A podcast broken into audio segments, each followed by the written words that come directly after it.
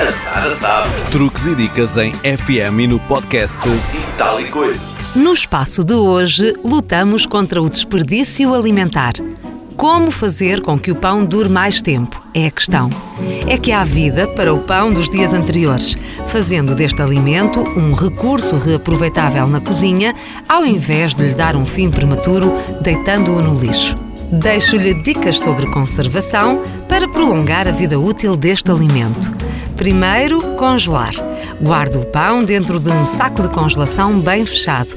Se for um pão com uma côdea rija, use dois sacos para que fique protegido mesmo que rasgue um deles.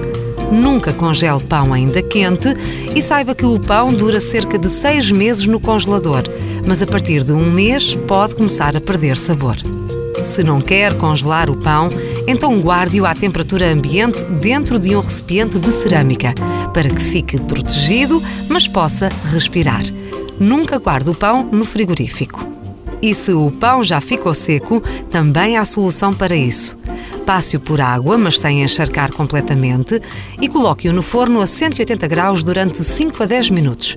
E voilà! Vai ver que fica como novo. No entanto, deve consumi-lo nas horas seguintes, pois caso contrário fica muito seco novamente. A Sara sabe. Truques e dicas em FM e no podcast coisa.